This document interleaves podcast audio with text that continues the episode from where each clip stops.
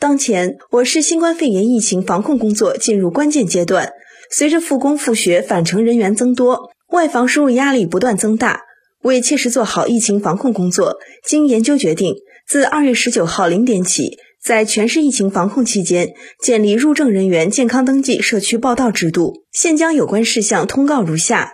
一、外地入证人员必须在当日二十四时前向居住地社区居委会报到。并通过扫描二维码进行健康登记，自觉遵守疫情防控工作的相关规定。